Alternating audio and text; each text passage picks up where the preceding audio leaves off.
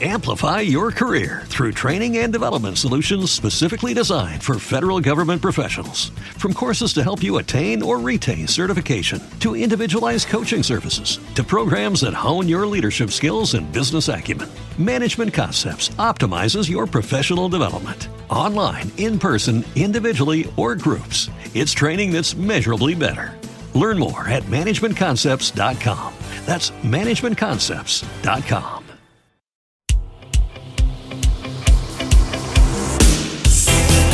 Muy buenas a todos, ¿qué tal? ¿Cómo estáis? Soy Alejandro Pecci y bienvenidos de nuevo a Fútbol, el podcast oficial de la primera Iberdrola. Nos podéis encontrar en iBox, Spotify y también en Apple Podcast. Semanita sin primer Iberdrola, pero con mucho fútbol. Nuestra selección española, La Roja, ganó, convenció e hizo un auténtico partidazo ante la vigente campeona de Europa y subcampeona del mundo Países Bajos. Partido en el que tuvimos muchísima representación de la primera Iberdrola.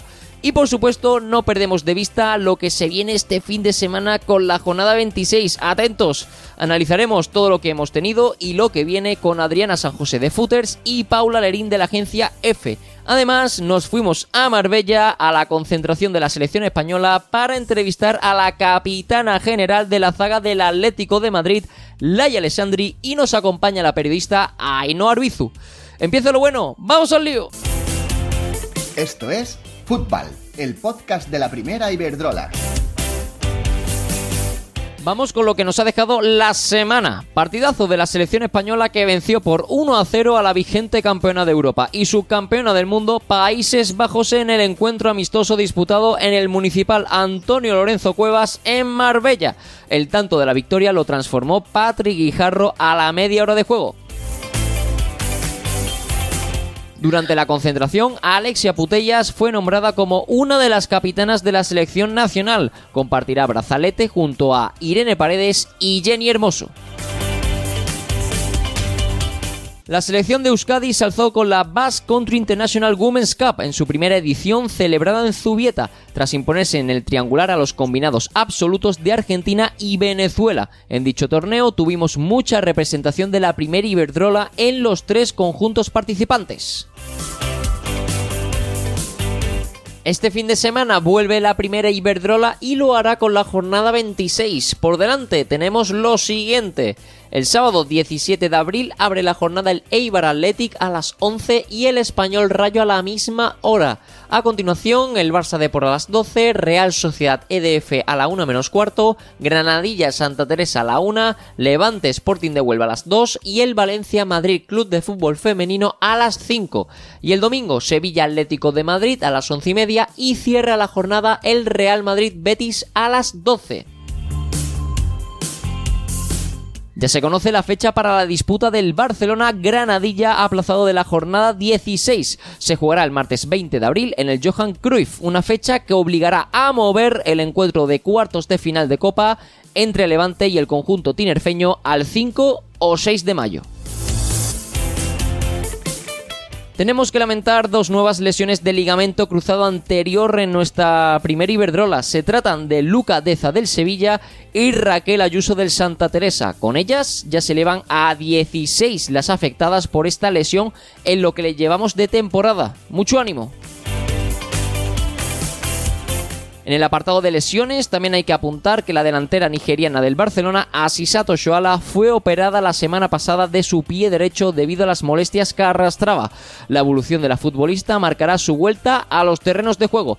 De tal manera, los servicios médicos del conjunto culé informaron acerca de su periodo de recuperación. La baja llega en un momento clave de la temporada. Y por último, el mundo del fútbol se une para luchar por la igualdad bajo el hashtag Misma Pasión. Futbolistas, clubes y deportistas de medio mundo mostraron su apoyo a Misa Rodríguez tras recibir comentarios machistas tras una publicación que subió junto a su compañero de club Marco Asensio. Estamos contigo, Misa, y contra el machismo.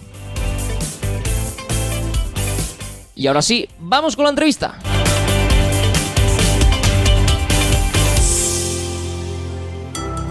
Estás escuchando Fútbol, el podcast de la primera Iberdrola. Síguenos en Instagram y Twitter, arroba primera Iberdrola. Cambiamos el chip y nos ponemos modo selección española, pero siempre con la vista puesta en la primera Iberdrola. La invitada de esta semana es muy especial porque, aparte de liderar la zaga del Atlético de Madrid desde hace ya varias temporadas, pese a su corta edad, porque tan solo tiene 20 años, lo cual me parece una pasada, cada vez se va sentando más en las convocatorias de la, de la selección absoluta. Tiene además un currículum envidiable. Tiene dos ligas, una Supercopa de España, también campeona de Europa sub-19 y sub-17 y subcampeona del mundo sub-20 con la selección. Su nombre es Laia y su apellido es Alexandri. Pero antes voy a saludar a Ainhoa Arbizu, presentadora de televisión. ¿Qué tal, Ainhoa? ¿Cómo estás? ¿Dónde te pillo? ¿Dónde estás? ¿Dónde te encuentras? Hola, Hola, hola Alex, hola Alejandro. Pues estoy en casita y estoy pues deseando, deseando compartir estos minutos con, con Laia, también con vosotros, porque da vértigo, ¿eh? con todo el palmarés, es que de repente has dicho el currículum, el perfil profesional de Laia, y digo, madre mía, pero cómo le ha dado tiempo a hacer tantísimas cosas y lo que le queda, ¿no? Porque está ahora en un momento muy, muy, muy dulce y, lo estamos viendo no solo en la primera Iberdrola, sino también con la absoluta, ¿no? Es que fíjate, con 20 años y, todavía lo que le queda. Hay muchísimas jugadoras jóvenes, no solo Laia. De hecho, fíjate, la más veterana solo tiene 30 años y es Jenny Hermoso, que es la jugadora más veterana actualmente de, de nuestra selección. Yo lo que veo es un equipo con mucho hambre, mucho talento. ¿Nos atrevemos a decir que España puede estar entre las favoritas para ganar la Euro en Inglaterra o al menos llegar lejos y hacer algo grande? Totalmente, vamos, pongo la mano en el fuego, quedan pocos meses para ello. Eh, yo creo que ya, ya nos, todo lo que has comentado, pero también el fútbol femenino, ¿no? que, que, está en auge y, con grandísimas futbolistas, eh, como, es, como es el caso de Laia. Yo creo que sí, ¿por qué no? Vamos a por la euro. Yo creo que, que sí, además no es solo lo que deseo, sino que creo que están muy preparadas y, que pueden hacer un papel impresionante. Pues vamos a ver qué nos cuenta Laia Alessandri, a la que tenemos ya con nosotros y a la que saludo ya. Muy buenas, Laia, ¿qué tal? ¿Por dónde andas ahora? ¿Dónde te pillamos? Muy buenas, pues nada, estamos eh, de concentración con la selección, un gustazo aquí en Marbella y genial enhorabuena eh, por una nueva convocatoria con la absoluta. Eh, ¿Sientes no la confianza del cuerpo técnico? Pese a las que las cosas quizás no van muy bien en el Atleti, ¿tú, tú sientes la confianza ¿no? del cuerpo técnico y del staff aquí de la selección? La verdad es que a nivel individual esta temporada me siento muy bien, siento que que sigo creciendo, ¿no? Pasito a pasito y, bueno, pues eso también se nota en la confianza que me han, que me han devuelto pues con estas convocatorias, conseguir estando aquí, que para mí es, un sueño y, bueno, pues ahora intentar también devolver esa confianza. ¿Qué está pasando esta temporada Laia en el Atleti? Se nos hace un, un poquillo raro, ¿no? Ver al, al, Atleti en séptima posición, además que, que os pasa de todo este año, ¿eh? entre las lesiones, el COVID, está siendo un año para olvidar, pero oye, la Supercopa se fue para casa, ¿eh? Sí, al final conseguimos ese título y bueno, está siendo una temporada pues atípica a lo que estamos acostumbrados, los, tanto de dentro como de fuera eh, a lo que ha sido el Atlético de Madrid, pero bueno, eh, como digo yo, a vivir el día a día, eh, a seguir mejorando y a recapacitar y, bueno, siempre querer estar entre las mejores. ¿Os esperabais, Laia, a principio de temporada encontraros en esta situación? Ah, bueno, es verdad que tenéis un partido menos, pero estáis a 11 puntos de, la Champions, que son, que son muchos para, para el Atleti. bueno, al final, ya te digo, el club eh, estos últimos años ha estado a un nivel altísimo, obviamente empiezas temporada nueva y están los mismos objetivos, están por delante pues cumplirlos, pero al final llegas a una situación en la que ahora mismo tienes que ponerte objetivos reales. Eh, da un poco de, lástima, pero es la realidad, no puedes chocarte o, vivir en una realidad paralela. Y ahora mismo, pues como te he dicho antes, desde mi punto de vista es eh, ser mejor cada día y mirar el día a día para, poder ser mejor mañana. Bueno, y ahora tenemos la, Copa de la Reina, eh, os medís a la Real Sociedad. ¿Cómo se vivió el sorteo? No sé si os pilló a todas juntas o no, o os visteis luego. Eh, no sé si luego viste a Nay, a Bárbara o a, o a Nere y le dijiste, oye, que nos vemos en la Copa, como nos vimos en la final de Copa en 2019. ¿Cómo se vivió ese sorteo en, en la concentración? Bueno, la verdad es que vivimos media selección que estábamos viajando hacia Marbella, lo vivimos en el AVE y sí que coincidía allí, estábamos con, con Nai, ¿no? Ya lo típico, la broma de, bueno, pues nada, pues nos tendremos que ver, nos tendremos además Nai y yo que son posiciones que nos vamos a cruzar y vamos a tener ahí una bonita pelea. Y luego con Nerea igual, y bueno, la verdad es que se vivió, pues bueno, con, con intriga de saber qué, qué, cruces habrían para, eso, para esa Copa de la Reina y bueno, pues ilusionadas también porque es una nueva competición. Ya mismo, ya mismo empieza en el 21-22 de abril, eh, cuando empieza ya la primera ronda de la Copa de la Reina esta temporada. Mira, está con nosotros Laia, Ainhoa Arbizu, que bueno, ha presentado de todo. Ha estado en las motos, también ha estado presentando los informativos de, de Antena 3 en deportes y que tenía muchas ganas de conocerte a ti, Laia, y nada, os dejo un ratito a vosotras para que habléis. Además, te admira mucho como te dirá ahora mismo. Venga, vámonos, Ainhoa. Gracias, Alejandro. qué placer. Oye, Laia, muy buenas. ¿Qué tal? Un placer saludarte. Eh, te admiro, te admiro, como ha dicho Alejandro, no solo como periodista deportiva, también como, como mujer. Enhorabuena porque gracias a personas como tú, el deporte femenino y sobre todo el fútbol, ¿no? En este caso, cada vez está más en auge, lo estamos viendo Así que muchísimas gracias.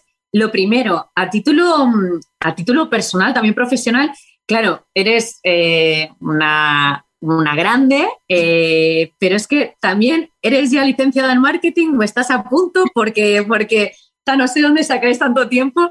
Eh, ¿cómo, ¿Cómo llevas la carrera? Pues muy bien, la verdad es que al final el marketing es muy amplio eh, sí que es cierto que estoy a mitad de carrera, tengo intención de seguir con ella y acabarla porque es algo que también pues, me gusta, me apasiona.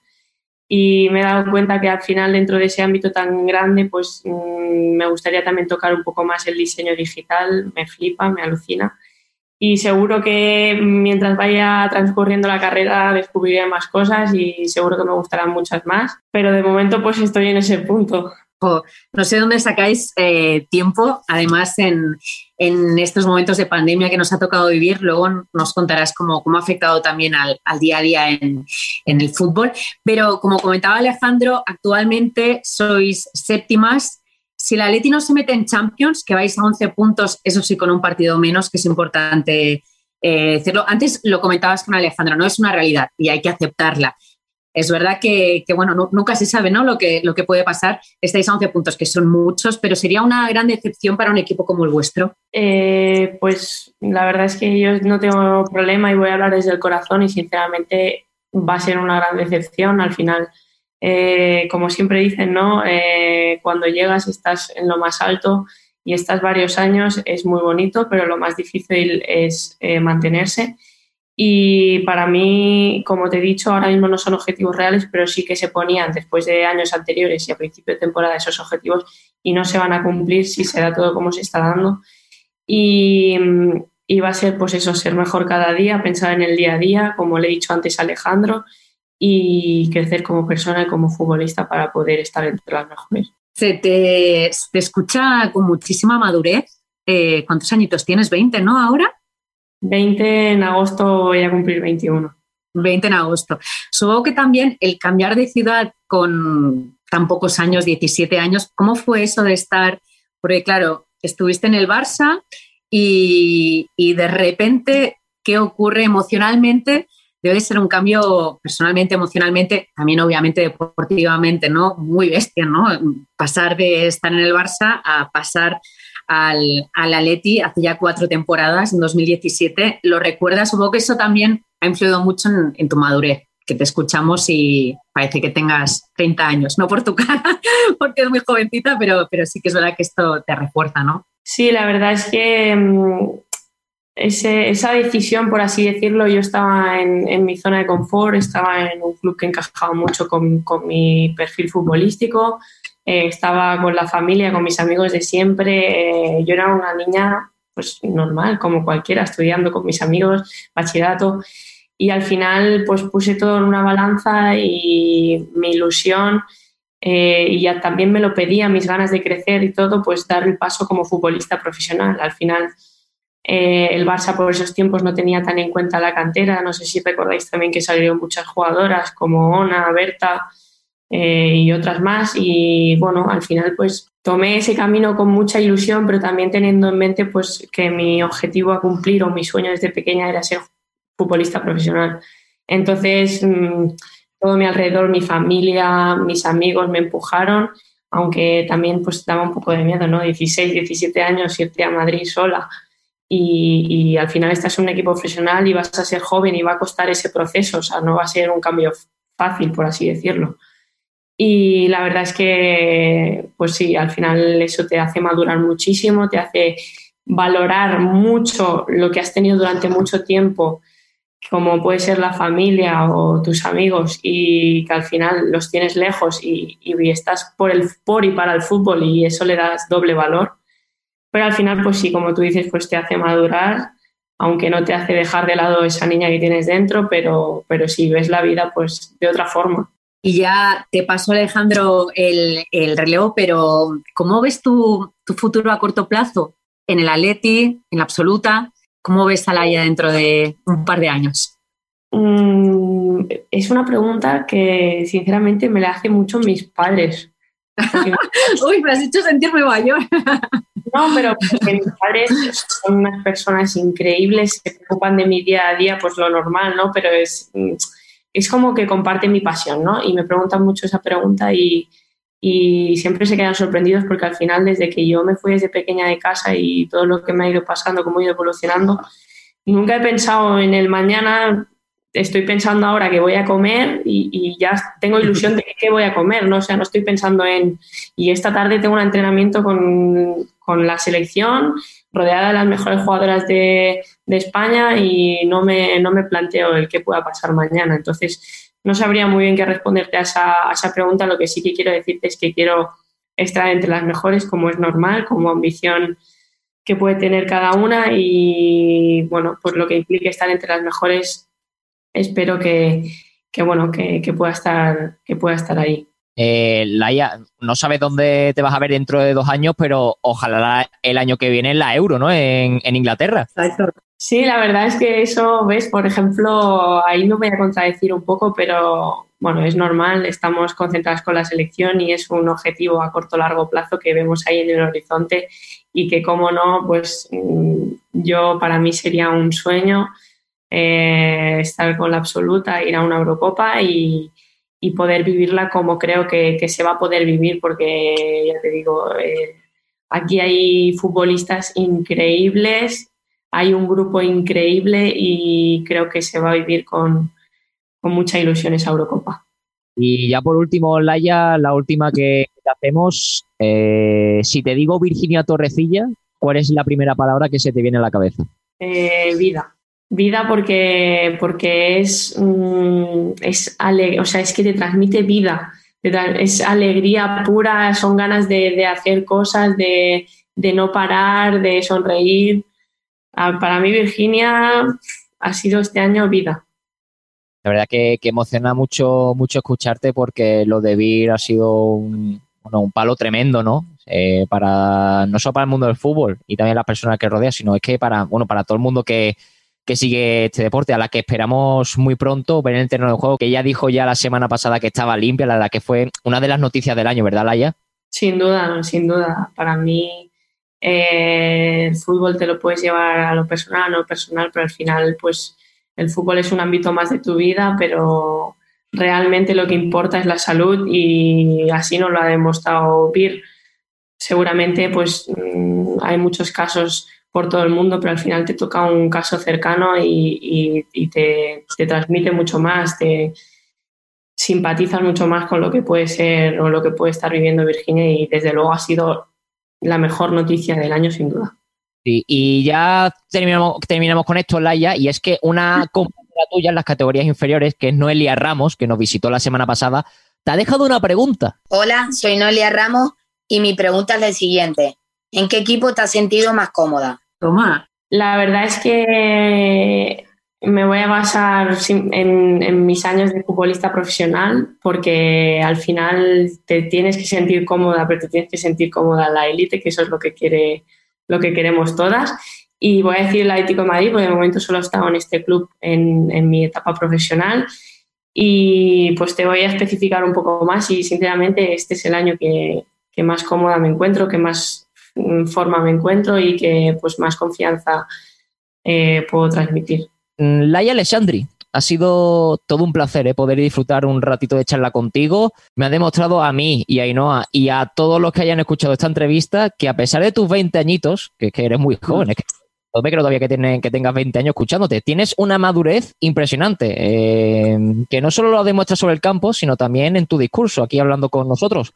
Te deseamos lo mejor tanto para ti como para el Atleti, como para la selección española. Muchos éxitos y cuídate mucho, Laia. Laia, por mi parte igual, ha sido un placer. Hablabas de vivir el momento de ese carpe diem, de esa vida que representa Virginia Torrecilla. Tú también representas con tu mirada y con, con todo el palmarés que tienes muchísima vida, así que enhorabuena por esa Supercopa de España. Ahora a ver si eh, le damos un poco más de caña a la liga con el Atlético de Madrid y sobre todo a seguir disfrutando con, con la absoluta, ya por la Euro. Muchísimas gracias y ha sido un auténtico placer. Gracias, Laia.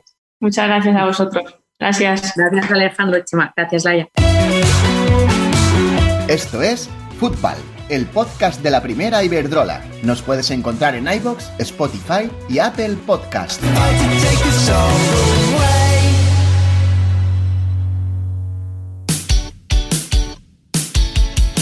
Bueno, a pesar de que no hayamos tenido primera Iberdrola este fin de, tenemos muchas cositas de las que hablar, como el buen estado de forma de nuestra selección española y lo que se nos viene en los próximos días con la Liga, la Copa y las semifinales de Champions, donde está el Barça. Para ello cuento esta semana con Paula Lerín de la agencia F. Muy buenas, Paula, ¿qué tal? ¿Cómo te va la vida? Hola Alejandro, ¿qué tal? Pues muy bien, encantada de estar, de repetir, ¿no? Aquí en fútbol. Y Adriana San José de Footers, que se estrenó en fútbol. Encantadísimo de tenerte por aquí, vecina, que por cierto, hasta hace nada no sabía que, que éramos vecinos. Hola Alejandro, eh, pues sí, nada, muchísimas gracias por invitarme. Eh, espero que no haya sido por enchufe, por ser tu vecina, pero, pero estoy encantada de, de estar aquí y de toda la acogida en general que, que, tiene este mundo del fútbol femenino que me parece maravillosa, que llevamos muy poquito tiempo con ello y nos habéis recibido todos súper bien en este mundo, así que muchas gracias. Es que aquí cuanta más gente seamos, más somos, más sumamos y al final lo que necesita el fútbol femenino es sumar. Cuanto más seamos, pues evidentemente mejor. Y yo no sé si habrá habido enchufe o no al ser mi vecina, la verdad que no tengo todavía muy, claro, pero vamos que alguna cervecita va a caer, ¿eh? luego a lo mejor después de eh, algún día de, esta semana. Bueno, ya que estabas aquí, Adri, pues empiezo contigo, ¿no? Hablando de la selección que estos días atrás ha estado concentrada en Marbella, en Andalucía, una tierra preciosa, como saben todos, y que le ganó por la mínima a la vigente campeona de Europa y subcampeona del mundo, a Países Bajos, a Holanda. Adri, impresiones del partido, ¿qué nota le pones a la selección y si este resultado nos permite o nos puede permitir soñar de cara a la próxima Euro? Eh, bueno, yo creo que en general el resumen de ese partido es que ha sido una gesta y toda una declaración de intenciones de cara a, a esa Eurocopa de Londres. Porque recordamos que, que, Holanda se estaba preparando para los Juegos Olímpicos, que tenían una meta como mucho más alta que, que nuestra selección, que íbamos un poquito más relajadas y aún así ha sido un partido que, que, han ganado por, por un gol a cero, pero que podían haber sido incluso más. O sea que creo que ha sido una actuación sobresaliente y que, y que realmente nos está dando una buena imagen de cara a, a, esa próxima Eurocopa y a que esta plantilla puede ganar muchas cosas. Por supuesto, es que claro, no hay que olvidar que enfrente teníamos a, a la última campeona de la Euro, a la que jugó la final eh, del Mundial contra Estados Unidos y que, bueno, le dimos un meneo a Holanda, las cosas como son. Y Paula, en dicho encuentro, Jorge Vilda volvió a apostar por el 1-3-5-2 con ese sistema de tres centrales y con dos puntas arriba.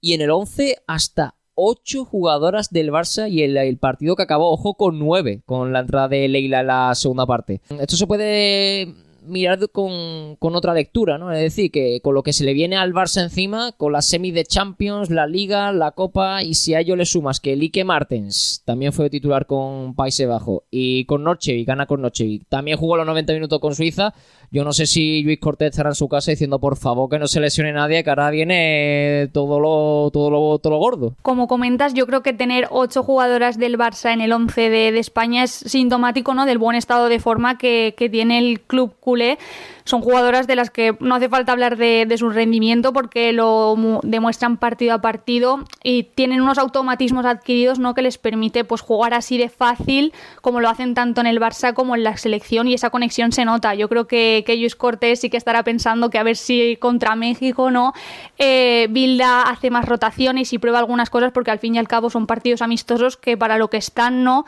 en principio es pues para probar. Así que a ver si sí si, le da algo de tregua a las jugadoras del Barça, que se les viene un calendario muy, muy apretado. Bueno, eh, si al Barça le van las cosas bien y la selección española, pues en su, en su amplia mayoría pues cuenta con jugadoras del Barcelona, al final eso es beneficioso también para la selección, ¿no? Porque al final son jugadoras que se conocen y que están eh, cada vez acostumbrándose más a jugar al, máximo, al máximo nivel, no solo en España, sino también en Europa. Sí, claro, yo creo que la selección se aprovecha en el buen sentido de la palabra, ¿no? De ese nivel que, que, tiene el Barça y como he dicho, de esos automatismos que ya tienen y esa conexión que tienen entre ellas que hace que, que se juegue muy fácil, ¿no? Que hacen fácil lo difícil. Y aún así, también yo creo que hay que destacar que hay unos recambios de, de garantía en todas las posiciones que podemos estar muy tranquilos porque la convocatoria de la selección está muy cara con, con toda la calidad que tenemos en España. Desde luego, desde luego. La verdad que entra en la absoluta cada, cada vez más complicado y que se lo digan algunas jugadoras, por ejemplo Amanda San Pedro, que era una de las capitanas que lleva sin entrar en la, lleva sin, bueno, no entra en las últimas convocatorias porque está, como bien dices Paula, muy caro entrar en esta selección española. Y el equipo que de momento sí sufre el virus FIFA, como no podía ser de otra manera, porque esta temporada les está pasando de todo, es el Atlético de Madrid. Estos días atrás saltaron las alarmas tras conocer que Deina Castellanos tuvo que abandonar la concentración de Venezuela debido a unas molestias en su pierna izquierda y que se suma además todo esto a los positivos por COVID de, Lindal, de Nack, de Tony Dugan, de Sonia Majarín, de, también el Mister Sánchez Vera. Vamos a ver si estos últimos llegan finalmente a, a un encuentro Adriana que se ha convertido en una final, ¿eh? ante el Sevilla este fin de semana, que de no ganar, el, bueno, se ahondaría mucho más la crisis deportiva de un equipo que lleva tres partidos sin marcar, cuatro sin ganar, y después del Sevilla tiene la Copa de la Reina ante la Real Sociedad y luego el partido contra el Barcelona. O sea que al Atlético Madrid, con todo lo que se le, viene encima, ahora le sumas la posible baja de Deina Castellanos, que es la jugadora que, que más peligro crea del equipo. Bueno, yo creo que la frase esa de a perro flaco todos son pulgas se ha hecho claramente patente con el Atlético de Madrid esta temporada. Yo creo que están deseando que termine este año, hacer como un impasse, porque lo de Deina ha sido ya como la gota que ha colmado el vaso. Eh, ya no saben, creo que muy bien qué hacer con esta situación y es lo que tú dices, que vienen ahora partidos súper complicados. El Sevilla ahora mismo está muy bien de forma, muy tranquilas, lo cual es todavía más peligroso. La Real Sociedad eh, la tienen como rival en Copa, pero en Liga es cierto que también están muy fuertes, entonces probablemente vayan, vayan a por ellas con todo. Y después les queda el partido contra el Barça, que puede ser ya una auténtica masacre si el, si el Atletino llega em, en plena forma y como estamos viendo con toda esta racha de, de, positivos por COVID y esto último de, de Deina, creo que puede ser que puede ser desastroso la llegada a ese partido del Barça. Ya están a 11 puntos de la Champions, que ya lo tienen muy complicado. Es que este año, este año para el Atleti, como bien dice Adri, reseteo y empezar el año que viene con un nuevo proyecto, porque la verdad que esta temporada ha ido todo muy cuesta arriba para el conjunto colchonero. Próxima jornada, Paula. Este fin de semana arranca ya la jornada 26 y tenemos un derbi vasco entre Ibar y Athletic, un duelo con mucho juego como el Español Rayo, también ese Sevilla Atlético Madrid, donde las colchoneras, como hemos dicho, se juegan mucho. Los duelos del Barça, Real Madrid, Levante ante Depor, Betis y Sporting de Huelva, donde a priori son favoritos los tres primeros. No sé si tú prevés alguna sorpresa o ves todos los encuentros pues muy de cara o a favor a un equipo. A ver, yo creo que, que a priori no. Eh, sí que se puede dar siempre alguna sorpresa. Además, estamos viendo esta temporada como hay equipos, por ejemplo, estáis mencionando la Atleti, que ha caído contra rivales que a priori eh, mm, eran mm, de menor entidad que, que ellas, ¿no? pero yo sí que es verdad que esta jornada no, no espero a principio ninguna sorpresa. Sí que hay duelos, todos los duelos son interesantes, pero yo sí que destacaría los que tú has comentado. Por ejemplo, el español Rayo lo veo un encuentro que, que, tiene que ser, pues bueno, determinante, ¿no? Para, para, uno de los dos equipos. Están muy juntitos en la tabla, solo les separan dos puntos. Luego también el derby vasco, ¿no? Los derbis siempre son, son interesantes. Y luego yo creo que también va a ser muy clave el, el Sevilla-Atleti, porque es lo que estáis comentando. El Atleti está en horas bajas. Sí que es verdad que quedan muchos puntos por, por disputarse. Además, ellas tienen un partido aplazado. Creo que son 30 puntos los que quedan, pero claro, están tan alejadas ya que no dependen de, de ellas mismas, dependen de que también pues los equipos de arriba fallen y no, por lo que estamos viendo la dinámica, no están dispuestos a, fallar equipos como el Levante, como el Real Madrid. También habrá que ver qué hace el, Madrid contra el Valencia, que no está pasando su mejor momento, pero sí que es verdad que en el Puchades no están dejando que los equipos se, se vayan con muchos puntos. Entonces yo creo que es una jornada también pues muy interesante, como todas. Eso te iba a comentar, Paula, de los últimos que has dicho del, del Valencia, porque ¿qué le ocurre a este Valencia? Siete partidos sin ganar, seis puntos por encima del descenso y este fin de semana pues recibe, a, como bien has dicho, a un Madrid Club de Fútbol Femenino con ganas de lograr la victoria tras perder ante el Granadilla antes del parón. Este Valencia, como no es pabile, ojo, ¿eh? porque es que no gana desde el 10 de febrero. Por ejemplo, en el Puchade sí, pero fuera de casa solo ha ganado un partido, que fue la primera jornada. ¿Qué le pasa a este Valencia, Paula, ya que te tenemos aquí? Pues bueno, son ya tres empates, cuatro derrotas y yo creo que es una racha que al final tenía que llegar porque estaban yendo muy bien las cosas, pero se está extendiendo demasiado esta racha y me explico. O sea, sí que es verdad que la primera vuelta del Valencia fue muy buena, mucho mejor de lo que yo creo que todos esperábamos, porque el bajón del Valencia yo creo que se debe a varios factores y el primero es que no podemos olvidar que es un proyecto nuevo que necesita tiempo y que también es muy joven. Hay jugadoras muy jóvenes y muy experimentadas, pero también esa inexperiencia y a lo mejor falta de oficio en algunas ocasiones se acaba notando y también penalizando. Le... Sí que es verdad que la racha no negativa se está alargando demasiado y yo creo que también el equipo de José Vargas está echando mucho en falta a jugadoras muy importantes en, el esquema valencianista, como son Bea Beltrán y, y Flor Bonsegundo. Bea en defensa, aunque también se incorpora mucho al ataque, y Flor Bonsegundo en ataque. Las dos están lesionadas desde mediados de febrero, que has dicho antes, ¿no? Que desde el 10 de febrero el Valencia no, no, gana. Y yo creo que estas jugadoras, el Valencia está notando muchísimo su, sus bajas. Y luego también yo creo que que defensivamente el Valencia debería de poner el foco en la defensa, que yo creo que lo más preocupante son los goles recibidos. Lleva 51 goles en contra, que es una salvajada. Entonces creo que, que tienen que, mejorar mucho en, en, defensa porque encajan mucho también a balón parado y creo que es el principal hándicap del Valencia. Y luego sí que es verdad que a domicilio no, no están sabiendo sacar los partidos, además partidos que, que tenían que, que haber ganado, ¿no? Que no sé, que llegaban en buena forma y al final eso, tampoco las dos victorias consecutivas tampoco llegan. Y sí que es verdad que es una racha que se está alargando demasiado. Y... Y bueno, con, sobre el partido con el, con el Madrid, es lo que he dicho, no se le puede reprochar al Valencia esa falta de solidez defensiva, pero sí que es verdad que en el Puchades demuestran esa garra y ese querer ganar los partidos y sí que se han decantado muchos partidos a favor de las valencianistas en los últimos minutos y no, no es nada fácil sacar del Puchades los tres puntos. Vamos ahora con un tema que sucedió la semana pasada.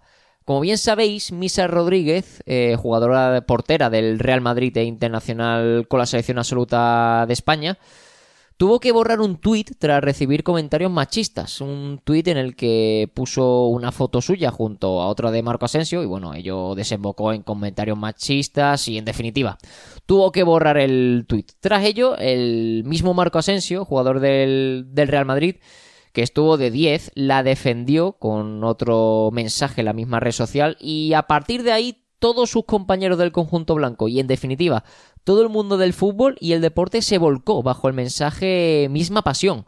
Os pregunto a las dos, eh, ¿estamos ante un movimiento histórico en pro de la igualdad dentro del fútbol? ¿Es necesario también el apoyo y defensa de ellos, es decir, los jugadores masculinos, masculinos para que ellas sean más visibles y que, en definitiva, bueno, ellos también tengan que involucrarse en este tipo de, luchas, eh, Adri? A ver, yo creo que, que, ha sido un movimiento precioso que quizás no nos lo esperábamos tanto. O sea, al final lo de Misa, la gente que yo vi el tuit en directo, lo retuiteé, me pareció muy bonito y luego de repente te encontraste con, con, toda esa, con toda esa problemática de que desapareció, la gente no sabía muy bien, la respuesta de Asensio fue genial. Y creo que ha sido un movimiento muy necesario, por lo menos, eh, además, muy inesperado quizás por parte de un equipo como el Real Madrid, que muchas veces se, se aparta un poco de la polémica y en este caso se han, se han comportado como se tenían que comportar, han dado, han dado un paso en apoyar a su equipo femenino y creo que es una forma de dar visibilidad tanto a este club como, como a todos los equipos femeninos de España y una, un escaparate muy bueno de cara al fútbol mundial y a todos los aficionados de todos estos grandes clubes de conocer a, todas las jugadoras. Y es que después, eh, este fin de semana hemos visto que, que a Misal han seguido dando mucho apoyo en los tweets de, de este fin de semana y, y, ha tenido repercusión después de, de todo ese día con tanta actividad en Twitter. O sea que creo que ha funcionado por lo menos en parte y ojalá siga, siga este camino y a final de temporada veamos reacción por parte de los clubes con cosas como la victoria de la presumible victoria del Barça en Liga y, gestas como que el Madrid esté en su primera temporada en Champions. Espero que, que, siga esta tónica y que volvamos a ver un apoyo tan grande. ¿Es necesario entonces, Paula, el apoyo de ellos es clave para que ellas sean más visibles y también es fundamental que ellos también se involucren en este tipo de luchas? Yo creo que con este movimiento queda claro que, que, sí. O sea, yo creo que sido, o sea, lo más importante y positivo de, del misma pasión, ¿no? Es que ha sido un acto que ha trascendido de las redes sociales. Por ejemplo, los letreros en el clásico, un clásico, un, un, un Madrid-Barça que lo ven millones de personas, que es uno de los eventos más mm, que más gente ve, ¿no? Cómo salieron eh, los dos equipos con el letrero de misma pasión, también la sudadera de, Sergio Ramos, que también llevaba el misma pasión, el mensaje de la sudadera. Yo creo que son pequeños detalles que no cuestan nada y que tienen una repercusión y efecto grandísimos. Entonces yo creo que sí que es necesario porque el escaparate que tienen ellos mm, no es el mismo que tienen las jugadoras y que puede tener la gente en Twitter que sigue al fútbol femenino, que aunque cada vez es mayor, que está aún muy alejado de, la masa social ¿no? que sigue el fútbol masculino. Entonces yo creo que, sí que es necesario y, se ha visto. Yo creo que también la solidaridad de los clubes, de todos, de todos los deportes, a mí también es algo que, me emocionó. También la portada de marca. Son pequeños detalles, todo suma. Entonces yo creo que sí, que es muy importante que, que vayamos todos de la mano, ¿no? Mm, hombres, mujeres, que todo suma y que, y que, bueno, que se dé al fútbol femenino y al deporte femenino en general, pues la repercusión que se merece y que esas acciones ya que son de, de otra época, que queden un poco ya apartadas y que sea algo cada vez más residual. Desde luego, que todos unidos somos mucho más fuertes y este movimiento lo refleja a la perfección. Eh, termino contigo, Adri, eh, rapidito. Eh, este fin de semana no hemos tenido primer Iberdrola, pero vamos a hablar un poquito de, de Red Iberdrola, ¿no? de segunda que ya se está jugando tanto la fase de ascenso como de descenso. Y aprovechando que, que te tenemos a ti, Adri, que eres una experta de nuestra segunda división, te voy a preguntar sobre qué equipos tienen más posibilidades de ascender a la primera Iberdrola la temporada que viene. Recordamos que solo suben dos, y así que cuéntanos rápidamente. Yo creo que el Villarreal sí, y bueno, ya me lo dirás tú o no, pero yo creo que uno de ellos va a ser el, el Villarreal.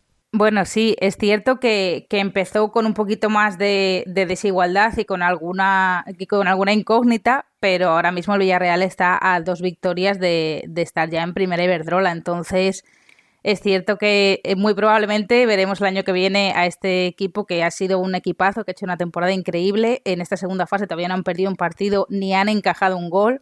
O sea, no es solo que tengan una fuerza increíble eh, la delantera con jugadoras como Salma, que bueno, este fin de semana se ha salido con un golazo, una asistencia increíble. Y es que también tienen una defensa y una portera buenísimas, o sea que presumiblemente veremos mucho espectáculo del Villarreal la temporada que viene en Primera Iberdrola. Y después en el grupo norte es donde tenemos un poquito más de pelea. Eh, estaba la cosa entre Alavés, Osasuna y Oviedo. Y este fin de semana, desgraciadamente, el Oviedo ha perdido, ha perdido el duelo, así que la cosa se va a quedar entre Alavés y Osasuna. Y lo bueno es que vamos a tener una lucha entre ellas casi hasta, creo que hasta final de temporada. La Alavés está por encima, pero, pero pueden pasar muchas cosas todavía y entre ellas dos creo que, va a estar el, el próximo equipo que estará en Primera Iberdrola. Bueno, pues Villarreal seguro y veremos a ver la cosa entre Alavés y Osasuna. Tenemos mucha ganas de ver a equipos históricos de nuestro fútbol también en la primera Iberdrola. Compañeras, ha sido todo un placer eh, escucharos, estar con vosotros, con vosotras esta semana, hablando de fútbol, hablando de fútbol femenino. Así que, Paula, como sabes, es un placer tenerte por aquí y te esperamos por aquí muchas más veces. El placer es mío. Adri, eh, estreno de 10, ¿eh? sobresaliente como la selección española. Un fuerte abrazo y muchas gracias por pasarte por fútbol esta semana. Muchísimas gracias. Hola, soy Noelia Ramos, portera del Sevilla Fútbol Club y estás escuchando Fútbol, el podcast oficial de la Primera Iberdrola. Llegamos al final de un capítulo más de fútbol. Como siempre, gracias a todos ustedes por estar al otro lado. Se despide un servidor, Alejandro Pecci, y recordad que nos podéis encontrar en iVoox, Spotify y Apple Podcast. No olviden suscribirse este fin de semana. Acuérdense que vuelve la primera Iberdrola con más fútbol, más sorpresas y más goles. Sean muy felices. Adiós. Amplify your career through training and development solutions specifically designed for federal government professionals. From courses to help you attain or retain certification, to individualized coaching services, to programs that hone your leadership skills and business acumen, Management Concepts optimizes your professional development. Online, in person, individually, or groups, it's training that's measurably better. Learn more at managementconcepts.com. That's managementconcepts.com.